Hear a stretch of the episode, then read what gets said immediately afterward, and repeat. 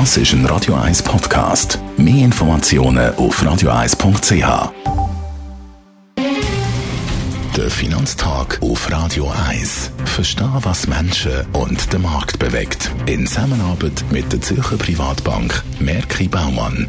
www.merkibaumann.ch der Reto Gavelti ist bei mir im Studio. Er ist Anlagenspezialist bei der Privatbank Merki Baumann. Guten Morgen, Reto. Guten Morgen, Marc. Letzte Woche hat der Goldpreis das erste Mal in sechs Jahren die Marke von 1500 US-Dollar pro Unze überschritten und die Marke ist schlussendlich auch erfolgreich verteidigt. Wie stark kann jetzt der Preis noch steigen? Ja, man sieht nach den Eskapaden von einem Trump, von einem Johnson und auch Salvini, dass Gold der der sichere Hafen und die Krisenwährung, dass er sich wieder bewährt hat. Äh, wir sind vorhin sechs Jahre lang zwischen 1100 und 1400 Dollar gewesen. Jetzt haben wir das, das erste Mal wieder können überschreiten.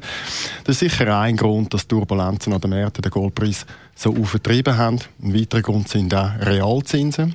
Wir haben mittlerweile sinkende Realzinsen, die sind etwa in der Höhe von 2016. Das macht natürlich den Goldpreis attraktiver, weil Gold verliert dann eigentlich den Nachteil, dass keine Zinsen oder äh, Dividenden abwirft.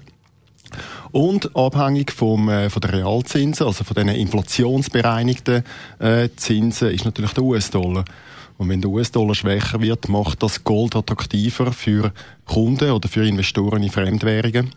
Und äh, die dürfen vermehrt dann Gold kaufen. Das heißt, wenn das Szenario jetzt beibleibt, sinkende Realrenditen plus ein sinkender Dollar, kann das durchaus sein, dass der Höhenflug vom Gold noch nicht vorbei ist. Wenn wir auf die Silber schnell schauen, da haben wir auch einen Preisanstieg von 13 Prozent seit Ende Mai, aber äh, Silber hat nicht in dieser Geschwindigkeit vom Gold können steigen und auch nicht können mithalten. Was sind die Gründe davon?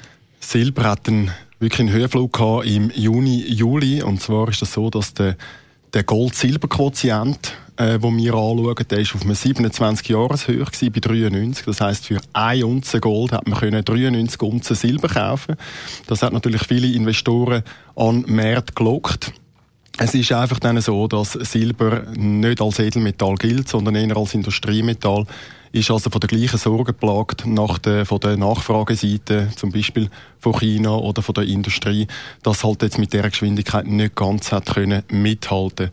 Was noch interessant ist, wenn man die Vergangenheit anschaut, da hat man eigentlich vielfach Silber gekauft als Edelmetall, weil es einfach günstiger war als Gold, wenn man es hat müssen physisch kaufen und heute, wo man die Gold-ETFs hat, wo man relativ günstig eigentlich kann physisches Gold äh, relativ einfach halten und günstiger halten, ist auch Silber nicht mehr so attraktiv als, äh, sagen wir mal, als Krisenwährung oder sicherer Hafen. Danke vielmals für die Einschätzung, Reto Gavelti, Anlagenspezialist von der Privatbank Merki Baumann.